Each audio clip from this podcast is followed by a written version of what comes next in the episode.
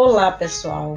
Ainda falando da interpretação constitucional, quero ressaltar a importância e também a especificidade é, de algumas diretrizes para esta interpretação.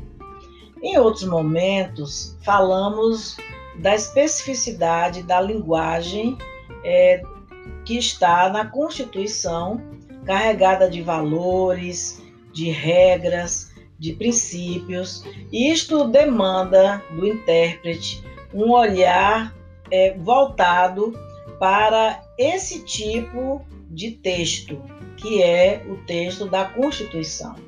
Nós vimos também que a Constituição ela está é no ápice desse ordenamento jurídico. Então nós vimos o princípio da supremacia da Constituição. Mas nós vamos continuar falando é, desses mecanismos, desses instrumentos que a dogmática coloca a serviço do intérprete. Então, quando se fala interpretação constitucional, vamos tratar de situações é, amplas em que nós vamos nos deparar com o problema, mas também de como concretizar isso, como densificar esta norma, às vezes, que é extremamente aberta. Por exemplo, você pode pegar um princípio que é o princípio da dignidade humana. Como é que vai densificar esse princípio? Como é que vai levar a esta concretização? Por isso, se fala em princípios instrumentais de interpretação constitucionais. Esses princípios são premissas é, que são conceituais, mas também é, metodológicas, que ajudam o intérprete diante do caso concreto e que seja necessário aplicar a norma constitucional. Vamos ainda falar é, de um princípio que falamos em, em outro momento na aula passada, mas vamos falar do princípio da concordância prática ou da harmonização. Naquela oportunidade, nós falamos do caso é, da cantora Glória Trevi. Falamos é, a situação de haver um conflito entre dois princípios. O princípio é da o direito à, à intimidade, é, de não ter sua, é, sua vida é, devastada, não ter sua vida é, numa situação de que fosse fazer, por exemplo, uma investigação para saber que o caso dela ela estava grávida e se discutia quem era o pai.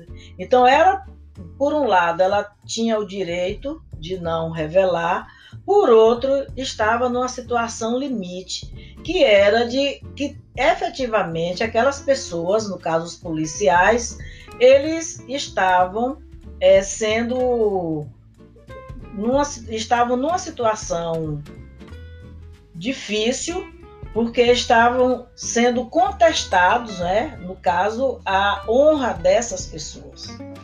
Hoje nós vamos trazer também é, para reforçar a importância desse princípio. Por que, que o princípio da concordância prática ele é tão importante para o intérprete no momento de aplicar a norma?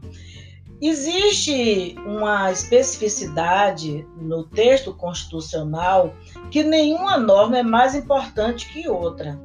Então, por exemplo, no artigo 5 que nós vamos ter oportunidade de trabalharmos é, esta semana. Então, no artigo 5 há um elenco é, de direitos e garantias individuais.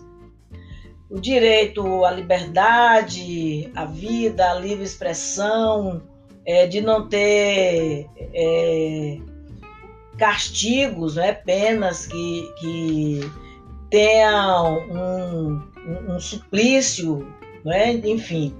Então, a tortura, por exemplo, que é é tão é, condenada, né? Vamos, vamos dizer assim, e que é protegido né, esse direito de não ser torturado, então está lá na Constituição. Vejamos, nenhum desse princípio é mais importante que outro, porque todos estão no mesmo patamar de importância. Então, em caso de haver um conflito entre um princípio e outro, foi o caso que nós vimos de Glória Trevi, foi, por exemplo, o princípio, a, a intimidade que entra em conflito com a honra. Mas nós vamos ter também situações, por exemplo, que a intimidade, por exemplo, vai ter um confronto com o direito de expressão. Então é neste momento que esse princípio da concordância prática e da harmonização, ele é invocado. Então vamos lembrar aqui agora o que é que esse princípio diz. Então, por meio do princípio da concordância prática ou da harmonização, o intérprete deve buscar compatibilizar as normas ou valores que estejam em conflito no texto constitucional buscando evitar sacrifício total de um ou alguns deles. Ou seja, não, numa situação de conflito, não se pode afastar totalmente um direito em detrimento de outro. Então, a harmonização é exatamente essa configuração de que tem que manter, ainda que de forma reduzida, é, mas de manter esses dois direitos mas nunca afastando um totalmente em detrimento do outro.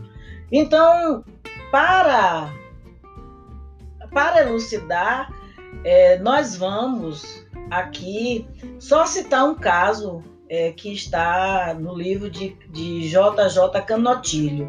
Então, ele diz o seguinte: um determinado indivíduo cometeu um crime grave né, em um quartel militar e por esse fato foi julgado e condenado à prisão.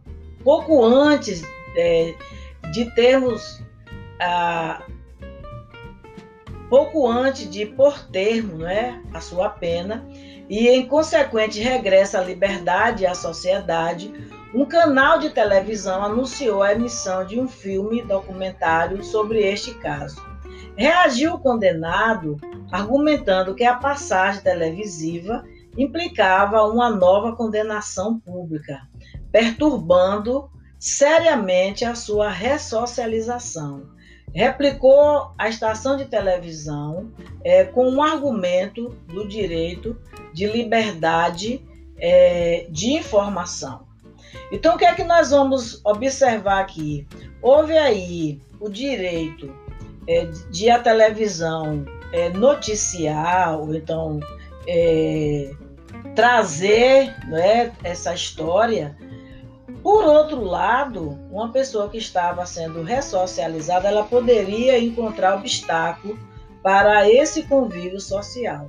Então, é esse limite que o intérprete da Constituição vai se ver é, diante do caso concreto. Neste caso, é importante é, sabermos a importância dessas diretrizes que hoje nós abordamos o princípio é, da concordância prática. Este princípio ele só serve para interpretação.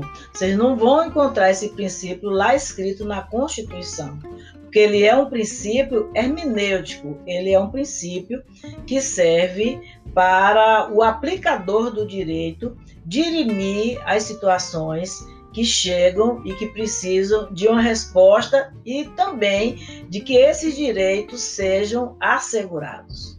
Até lá, então.